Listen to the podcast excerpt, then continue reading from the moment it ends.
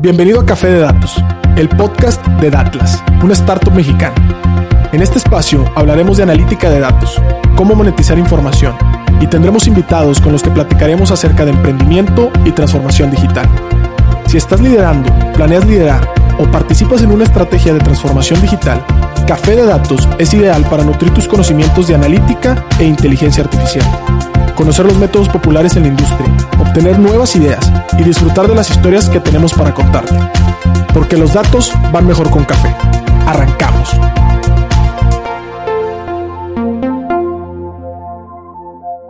¿Qué tal? Bienvenidos, ¿cómo están? Bienvenidos a un episodio de Café de Datos. Mi nombre es Pedro Vallejo, estoy con César Salinas. ¿Qué tal? ¿Cómo están? Buenas tardes.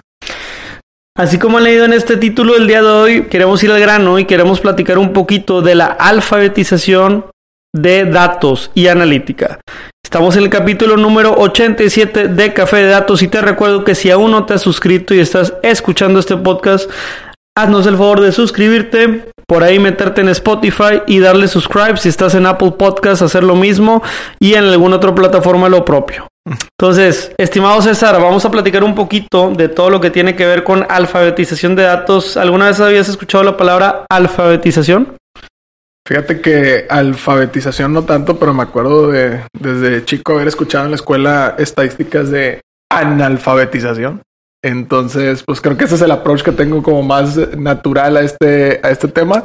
Y obviamente ya ahorita que nos pusimos a estudiar y todo, pues sí, sí la había escuchado, pero antes de eso la verdad es que no, no, no tanto. ¿Cuál será la definición?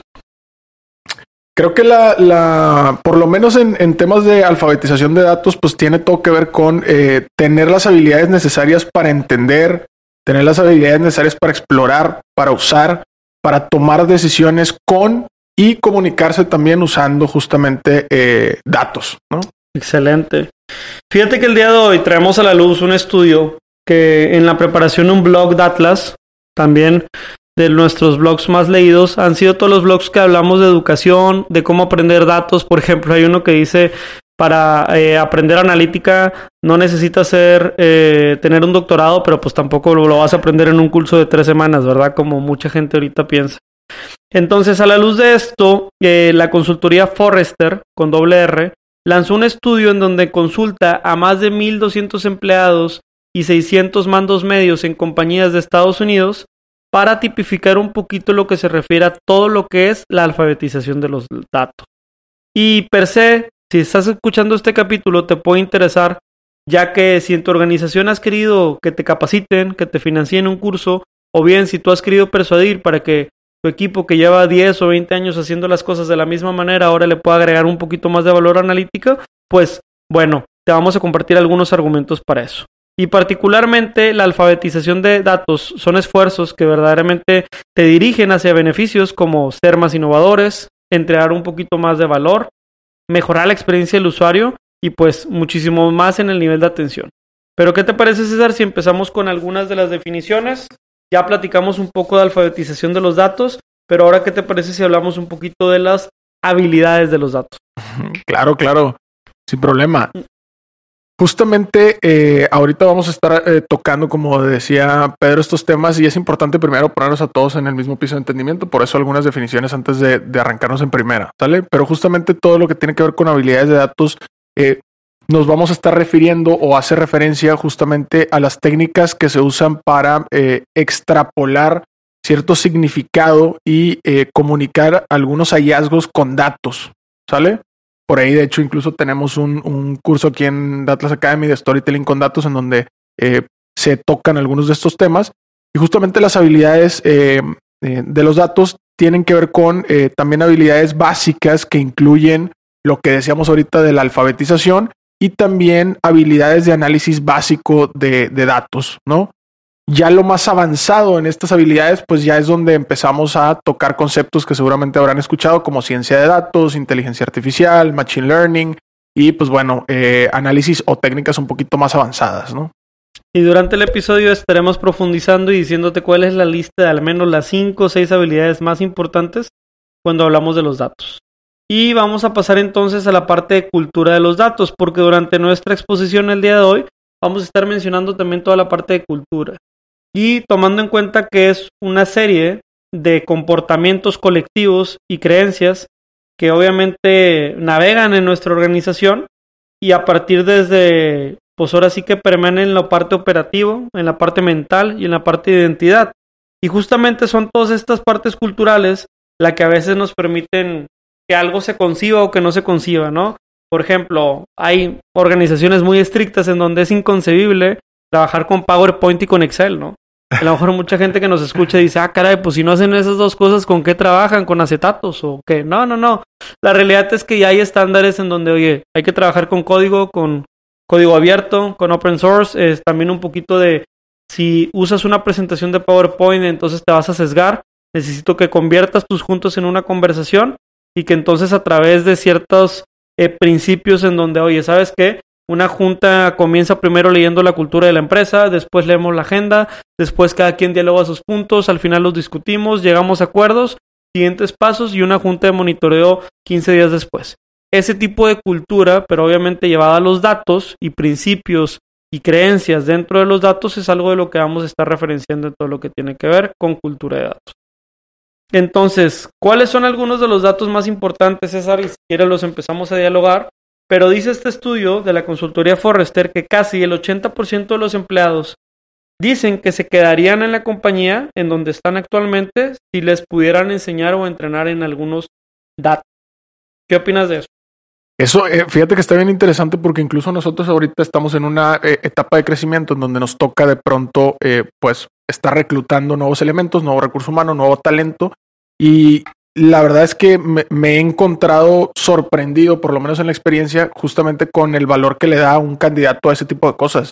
Es el momento en el que les mencionamos, oye, mira, estamos inmersos en este ecosistema que es el Monterrey Digital Hub y esto nos da acceso justamente a eh, talleres, a workshops, a diplomados, a certificaciones, etcétera, que tienen que ver justamente tanto con temas tecnológicos, que a lo mejor es más nuestro core, hasta con temas más soft, ¿no? De liderazgo, de trabajo en equipo, de marketing, de ventas, etcétera pues eso es algo que realmente están valorando bastante en el sentido de, pues como parte de este paquete de beneficios más allá del sueldo y las cosas típicas a las que estamos acostumbrados.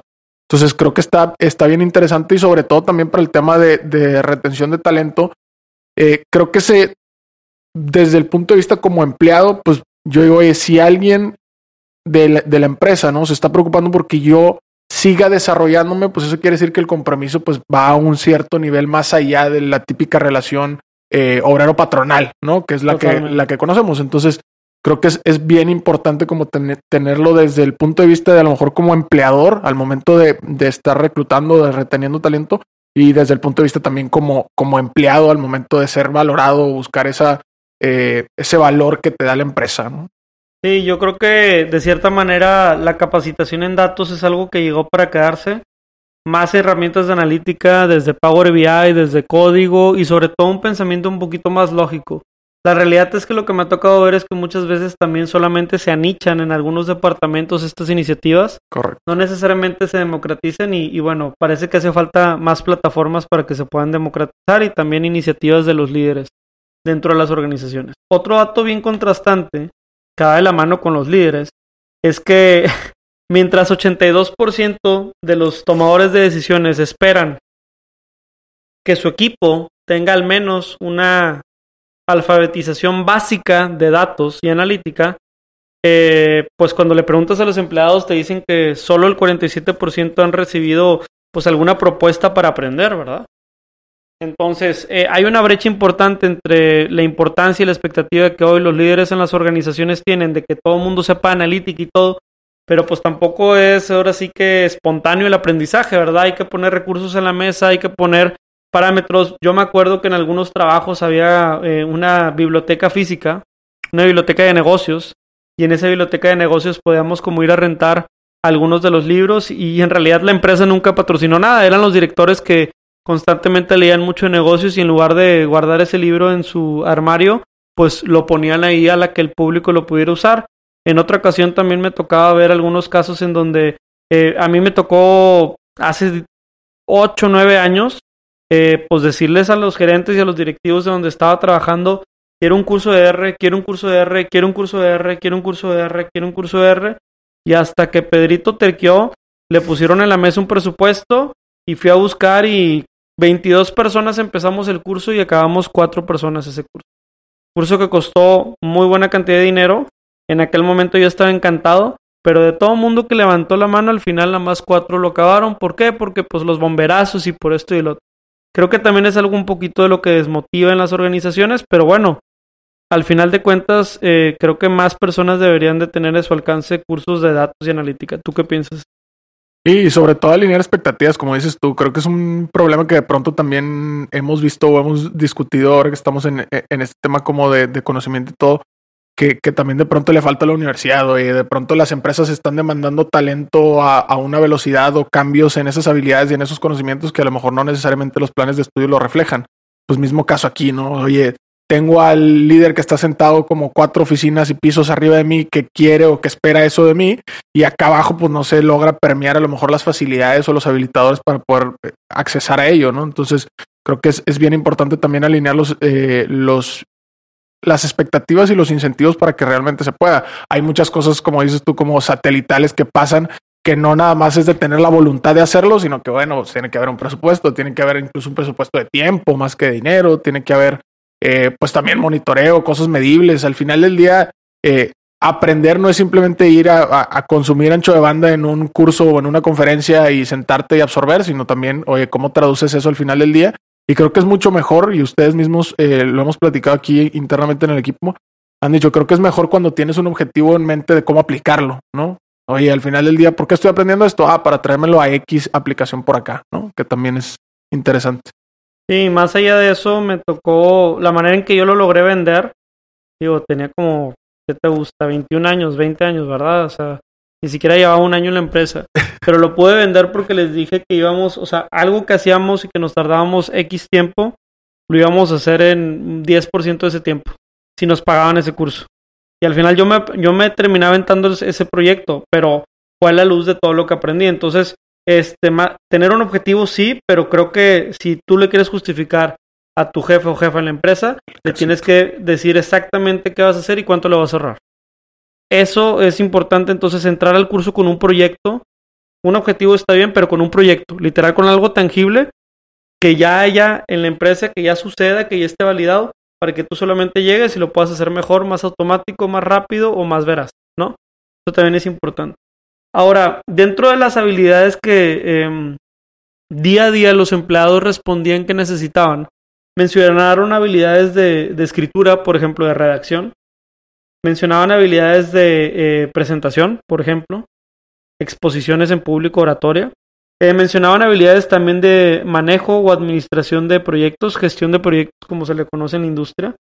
Habilidades de investigación, habilidades de colaboración y comunicación entre colegas. Y eh, habilidades de computación, así como habilidades de datos. De toda esta lista que acabo de mencionar, la que salió primero en el ranking es que consideran que son más importantes las habilidades básicas de datos que, por ejemplo, la habilidad de presentar o que la habilidad de escribir. En ese sentido, llama la atención, pero parece ser que eh, para mucha gente que, que, hoy está en el liderazgo en muchos equipos, pues eh, sería impensable que alguien que esté ahí no pueda ser conciso, no pueda analizar ah. o que todo el mundo traiga a la mesa datos distintos y pues por ende no puedan tener conversaciones basadas en datos y más tienen basadas en intuición porque cada quien trae datos distintos. ¿Tú cómo lo ves, César?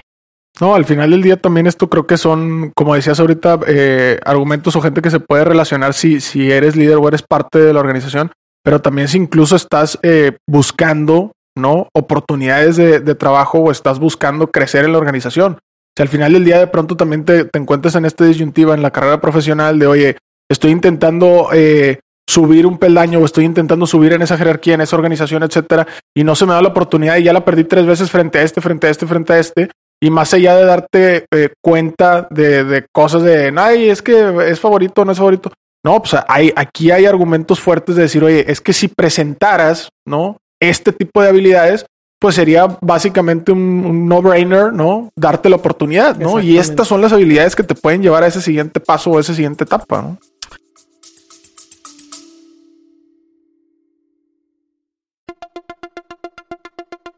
Te quiero invitar a que conozcas el nuevo programa de aprendizaje 15 técnicas introductorias de analítica de datos.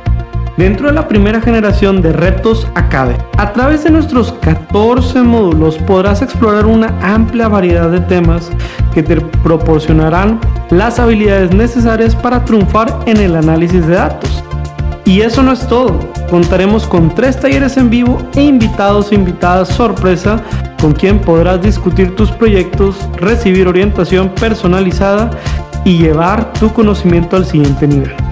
Y si para cuando estás escuchando esta promoción ya venció, recuerda que siempre podrás encontrar contenido de aprendizaje en www.datlasacademy.com.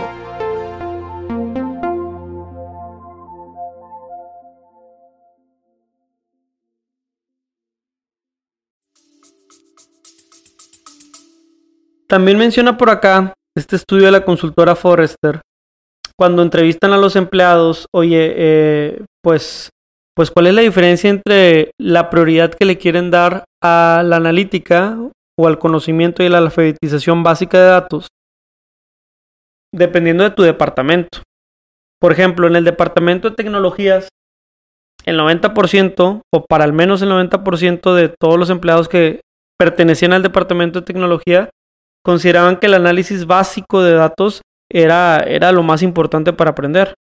Seguido de eso, eh, también toda la gente enfocada a producto, fíjate.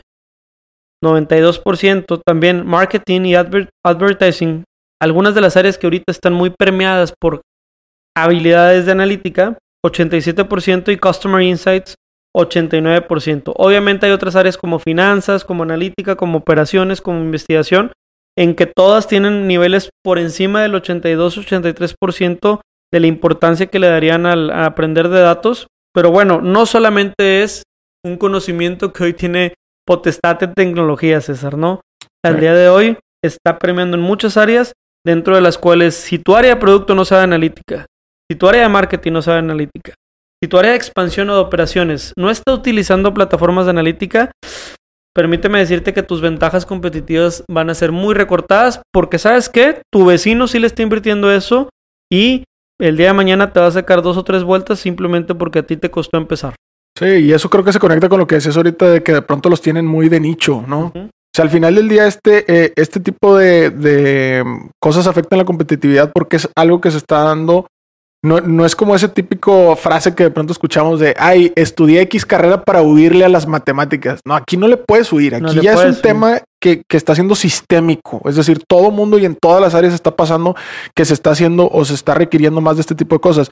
Oye, que si a lo mejor un área 90% y el otro área 86%, pero ya es un estándar, no es un higiénico, ya se está volviendo regla del juego. Entonces, es importante irse subiendo a, a toda esta tendencia y es importante también ir viendo en qué áreas trastocan este tipo de cosas y aterrizar también a lo mejor proyectos o casos en esas áreas. ¿no?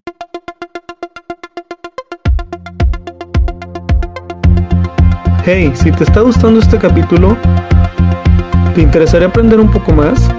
Te invitamos a Datlas Academy, nuestro nuevo lanzamiento en donde compartimos cursos, podcasts, blogs, playbooks y muchos recursos más de aprendizaje. Y lo mejor es que todo tiene una versión gratuita. ¿Por qué no lo intentas? Ingresa a www.atlasacademy.com y genera una nueva sesión para que puedas empezar a disfrutar de todo este conocimiento. Continuamos con el capítulo.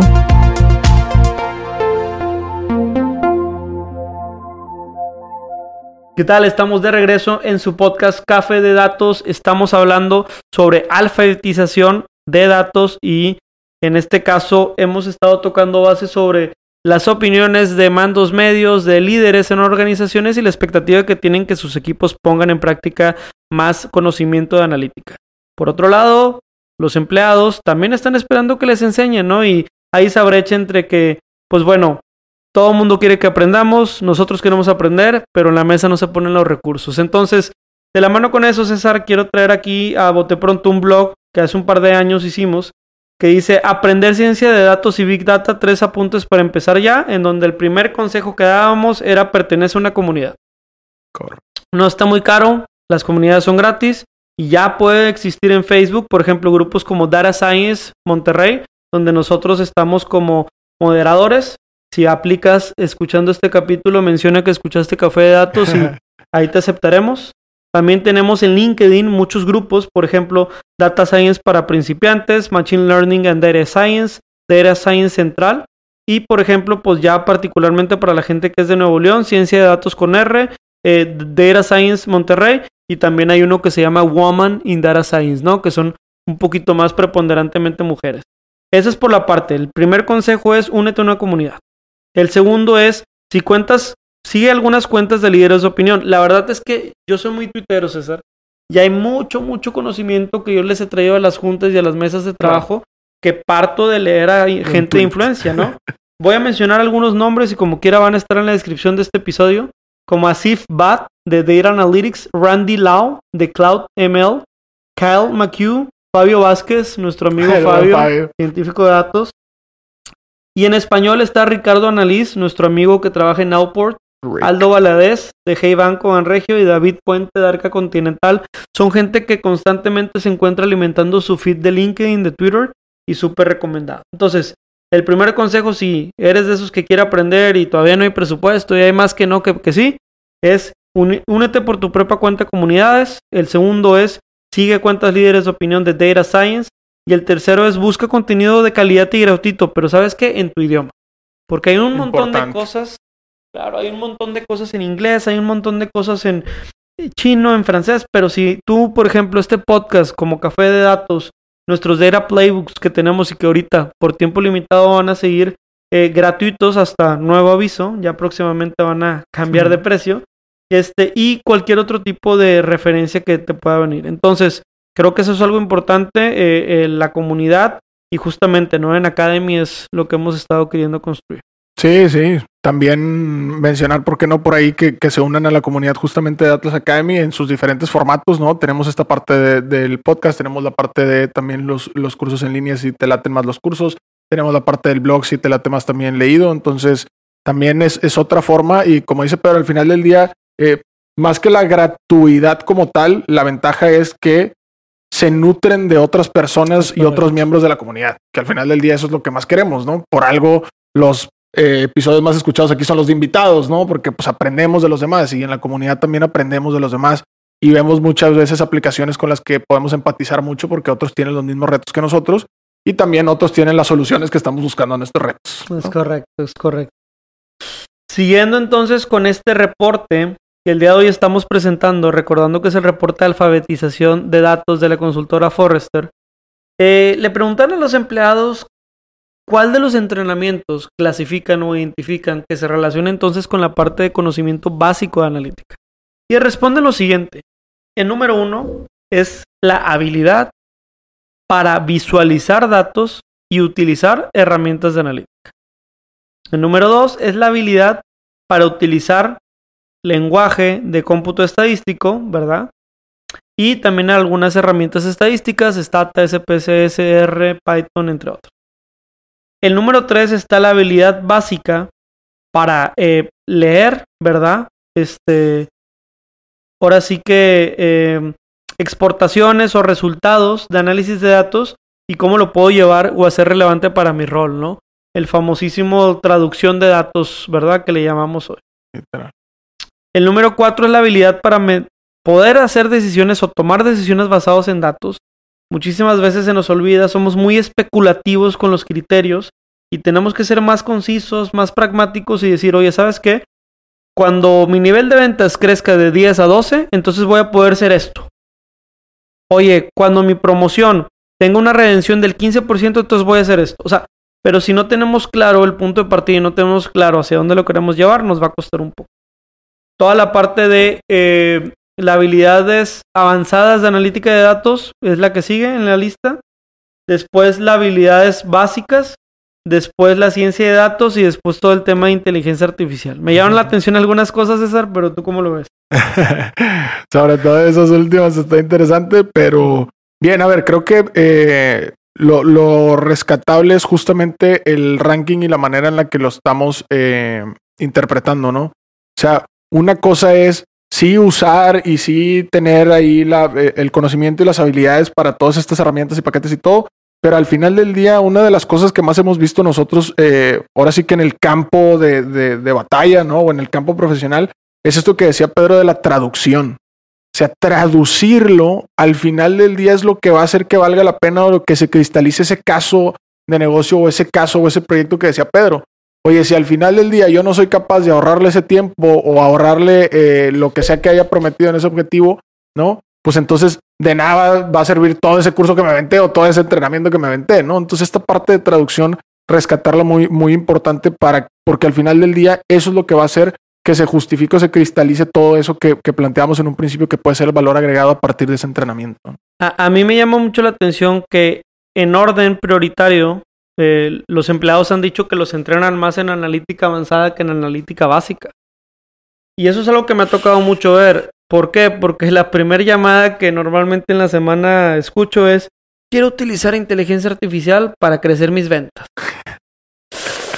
Híjole, es que, a ver, cuéntame, no, es que, vengo de un curso que me dijeron que la inteligencia artificial es el presente, pasado y futuro y que lo tengo y que si no lo tengo, ¿no? Y ustedes en Google dice que ustedes hacen inteligencia artificial. O sea, sí, sí hacemos y todo, pero pero cuéntame ahorita qué, qué, qué, qué regresión utilizas, qué correlación, cuéntame.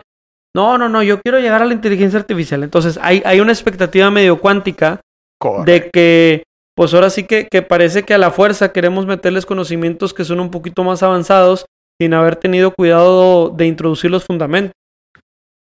La verdad, digo, habrá gente que nos escucha que es muy experta en cómo calcular media, medianas, modas. A lo mejor, si yo te digo una desviación estándar, un análisis de varianzas, un análisis de medias, no te son muy ajenas. Pero la realidad es que si tú no normalices a tu equipo y al menos vas teniendo un estándar básico, pues no lo vas a poder ir subiendo al mismo nivel, ¿no? Entonces, quien sabe mucho en un equipo va a tener que ser paciente y va a tener que tomar una actitud de coachar a mis colegas y quien sabe poco va a tener que ponerse las pilas para no retrasar a los demás. Entonces también es una dinámica que es importante y que sale a la luz de este estudio, ¿no? Sí, y muchas veces problemas complejos se esconden en, en de pronto soluciones o algoritmos bien sencillos. A nosotros nos ha tocado desde la parte comercial ver clientes que llegan y que creen que necesitan este non ultra plus, este, algoritmos, inteligencias y un montón de cosas. Y al final del día, como decía Pedro, con una regresión se van pandos y ya con todo lo que les da ese análisis, pues ya tienen jale para los próximos 18 meses o 20 meses, ¿no? Entonces, creo que también es bastante importante ponerlo en la balanza. Totalmente. Y vamos a tocar base, ¿verdad? Ya para, para por ahí, este, pues ayudar a la gente que a lo mejor no, no firma cheques, ¿verdad? Gente que nos escucha. Pero es que muchas veces hay, hay, hay unas razones de por qué no, y es muy importante que si tú vas a ir a hacer una venta interna de un curso analítico, hablé el sábado pasado con una persona, no puedo decir nombres, que quiere abrir un área analítica y ahí le ayuda, le ayuda a preparar la presentación para que se lo piche a los dueños de, de esta gran compañía argentina que está aquí en Nuevo León, entre otras cosas. Entonces, yo le decía, más que muy bonita la presentación y todo, pero te tienes que preparar para los típicos no. Entonces, por ejemplo, ¿Qué es lo que está sucediendo? Lo primero es que, eh, pues, hay una carencia de talento en el equipo para liderar el entrenamiento. Como yo te conté, yo, yo, a mí me pasó eso, yo tenía 20 años y en el grupo se me anotó gerentes, directores de 40, de 50. Entonces, llegaban tarde y llegaban tarde y aparte querían que le explicaran todo lo que no alcanzó a ver. Y, o sea, entonces, hay una falta de liderazgo y también hay una falta de compromiso de la gente. La segunda es que no hay presupuesto oye, es que estamos en mayo, yo hago el presupuesto en diciembre y pues no lo puse, entonces, ¿de dónde lo saco? Y, ah, bueno, no, pues no te preocupes, ahí la empresa del vecino sí lo va a sacar, ¿no? Entonces, hay que tener cuidado y hay que prepararnos para entonces ser oportunos con nuestras solicitudes. Oye, yo sé que tienes que hacer el presupuesto en noviembre, ¿qué te parece si en noviembre te suelto la idea, te traigo opciones, te traigo evaluaciones, te traigo el, un precio que logré negociar a descuento y entonces ya me vas a facilitar a mí la decisión? Número tres es la falta de conocimiento de cómo eh, mejorar mis habilidades de datos. Oye, pues resulta que, no, hombre, ya estoy mejorando, ya soy un científico de datos. Ah, a ver qué onda, ¿no? Y sacas el Excel. No, es que ahora hace macros. Ok, si estuviéramos en los noventas estaría de moda, pero ya no, ¿no? Entonces, de cierta manera, ¿cuál es la ruta de aprendizaje que tengo que seguir? Y para esto hay muchos cursos abiertos, ¿no? Tanto hemos dicho que en Academy el curso más visto es el de Storytelling de Datos. Después está el de definición de KPIs y también el de introducción a la analítica. Pero más allá de eso, también, por ejemplo, plataformas de MIT, de Harvard, también tienen muy buenos recursos. Y la cuatro, que es otra de las más mencionadas, este, es la falta de apoyo de toda la organización. Y eso es tan, tan importante. O sea, parece que cada equipo en la organización, si esto fuera una lancha y todos estuviéramos eh, ahora sí que, digamos, impulsándola, pues algunos están impulsándola para adelante, otros para atrás, otro para un lado y, la lancha se mueve muy lento dependiendo las ganas que tenga un equipo de moverla hacia su lado, ¿no? Entonces, pues creo que la falta de alineación en la dirección hace que a su mismo vez todos los equipos que dependen de esas direcciones vayan a diferentes lados, ¿no? Correcto. Y creo que esto último es, eh, de lo que más eh, hemos visto que le duele a la gente, sobre todo porque lo que sucede es que después crea un efecto negativo de desmotivación. O al final del día, imagínate que ya pasaste por convencer al jefe para que te dieran el presupuesto, ya te aventaste el curso, que ya es un esfuerzo de, por sí, eh, pues propio, ¿no? Ya te aventaste el proyecto al interior con los datos del negocio y todo, ya presentaste resultados, ya lo tradujiste, está ahí literalmente el accionable en la cara de todos, todo el mundo lo vemos y al final del día, producción o logística o el otro, digo, por mencionar ejemplos, ah, no, que ellos sean, pero eh, el otro levanta la mano y no, es que no, acá, acá no lo vemos así. O no, es que acá se maneja de otra manera. O no, es que. Entonces, inhiben también el beneficio o esa parte de poder generar valor a partir de lo que otros también han, han este, expuesto. Por eso es importante conectarlo con lo que decíamos al principio. Oye, es que, que no se quede en un nicho, que no se quede en un área.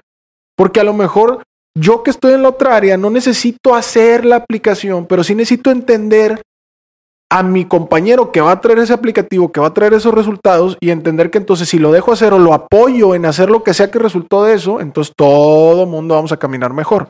Entonces también es un tema de no necesariamente para que todo el mundo esté implementando todo, sino que entiendan cómo funciona y nuevamente se permee una cultura, ¿no?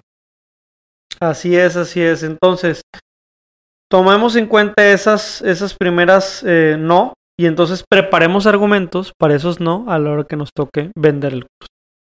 No solamente el curso, la alfabetización, y también otra manera de mencionarlo es que dentro de compañía César, la alfabetización de datos normalmente se puede dar por varios canales, ¿no? Muchas veces estamos sentados esperando que RH llegue y me proponga. No funciona así. Normalmente hay centros de excelencia. Estos centros de excelencia pueden ayudar a la mejora continua y una manera de mejorar continuamente es con analítica de datos. Otra manera es que hay un presupuesto eh, distinguido para transformación digital y dentro de estos proyectos para transformación digital es capitalizar, ¿verdad? O captar un poquito más de valor humano y en ese sentido prepararlo mejor. Y otra manera de llevarlo, como dices, es que hagas un comité, un comité de analítica de datos en lo que a lo mejor la compañía madura un gobierno de datos o madura un área descentralizada de datos. ¿Por qué? Porque pues muchísimas veces, pues digo, va a ser muy difícil que puedas atender todas estas situaciones que te mencionamos si en tu compañía está centralizado todo lo que es el análisis de datos. Entonces, oye, yo no puedo hacer esto, yo no puedo porque tengo que ir con el área de TI para todo. Bueno, pues tal vez la, el primer diálogo que tienes que hacer es sobre descentralizar y el segundo diálogo es sobre capacitarme para aprovechar esta descentralización. Creo que ya para ir cerrando en estos últimos puntos voy a hacer un breve recap y a la luz de este recap eh, cerramos el, el episodio. ¿Qué te parece? Sí, señor. Entonces al principio definimos lo que es alfabetización de datos después habilidades de datos y también cultura de datos. Estuvimos hablando sobre la expectativa que el 47% de los empleados dicen que quieren recibir algo de, o han recibido ya alguna invitación, alguna capacitación, pero pues por otro lado el 82% de los líderes quiere y asume que todo el mundo va a saber, ¿no?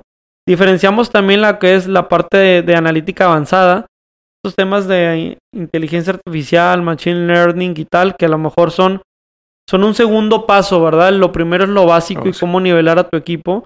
Y hablamos que no es materia solamente del departamento de tecnologías, como a veces se piensa, ¿no? Que si hoy no está permeando en marketing, en operaciones y en expansión, nos estamos quedando atrás. También revisamos algunas cosas de cuáles son las habilidades eh, o las específicas actividades en las que te están ayudando a capacitarte.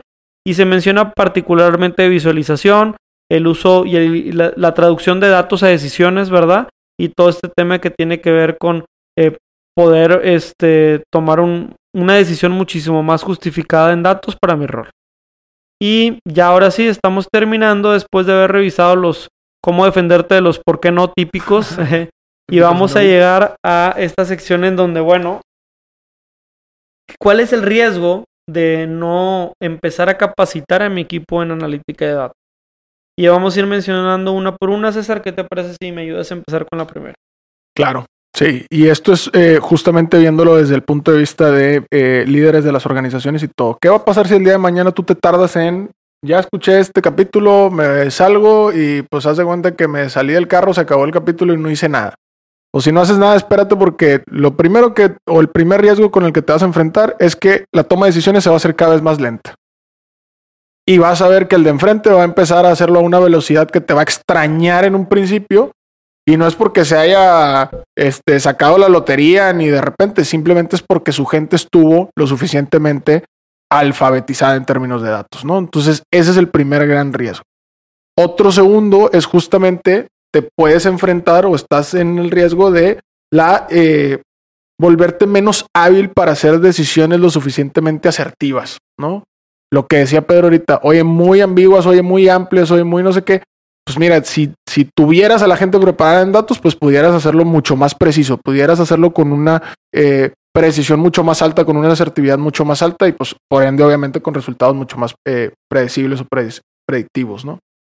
Y tercera, te vas a enfrentar o va a empezar a haber una falta de innovación.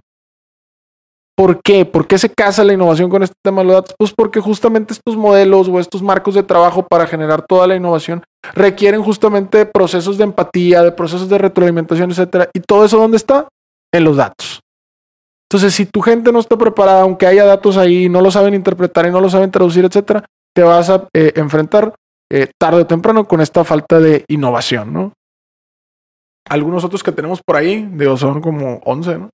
sí, si quieres vamos con el que sigue, que es la falta de productividad, digo, en una época en donde, ¿verdad? El Internet, la automatización, trabajar en la nube, ahora que trabajo desde casa y aprendimos que desde casa puedo seguir siendo productivo, productiva, pues verdaderamente, si antes el 80% de tu tiempo lo dedicabas a desarrollar el reporte y ya con eso el 20% de tu tiempo lo utilizabas para tomar decisiones con ese reporte que hiciste, pues imagínate voltear la fórmula, ¿no?